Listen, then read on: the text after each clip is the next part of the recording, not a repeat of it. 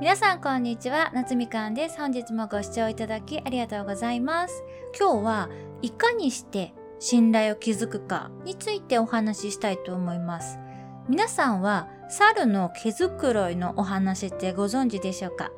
猿の集団っていうのは自分のゴミ取りとか虫取りに必要な時間以上にお互いに誰かの毛づくろいをしてあげ続けているらしいんです。だいたい時間にすると毎日3時間とか4時間とかそれくらいの時間を誰かのために使っているらしいんですよ。そしてこの毛づくろいの時間っていうのが実は重要なコミュニケーションツールになっていて猿は仲の良い相手にこそ自分の時間を投資して毛づくろいをしてお互いの結束をね、いつも高めているんだそうです。猿の毛づくろいは本当に衛生上にね、必要な時間っていうのは実際に毛づくろいをしている時間のだいたい4分の1から5分の1と言われています。それってすごい興味深いなと思いまして。で、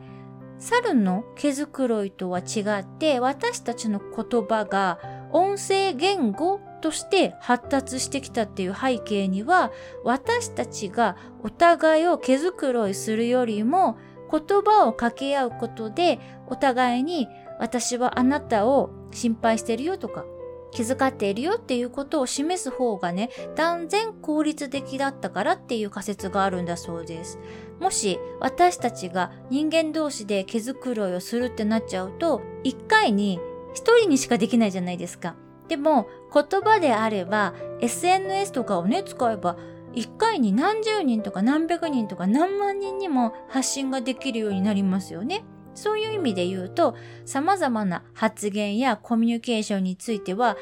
意味がないといけないって思ってる人がね、多いと思うんですけれども、すべての言葉、すべてのコミュニケーションにね、意味がある必要はね、必ずしもないってことですよね。むしろ、私たちが相手と同じものを見て同じ風に感じたりしながら、同じ仲間であるっていうことが確認できれば、内容が特にないような会話であっても十分意味があるんですよね。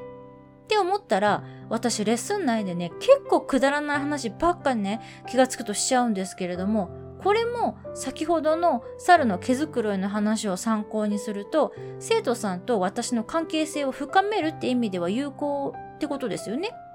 なんだかいつも心配だったんですよね。私がくだらない話とかしても、生徒さんみんなちゃんと聞いてくれるし、レッスンもね、長期間継続してくださるし、私はここでちゃんと価値を提供できているのかなとかってね、疑問に思うこともまあたまにあるんですけれども、こうやって私が授業中にね、関係ないこと話したりして、その話のうちね、何個かは生徒さんに共感してもらえる部分が提供できていれば、私という人間への信頼感が高まって、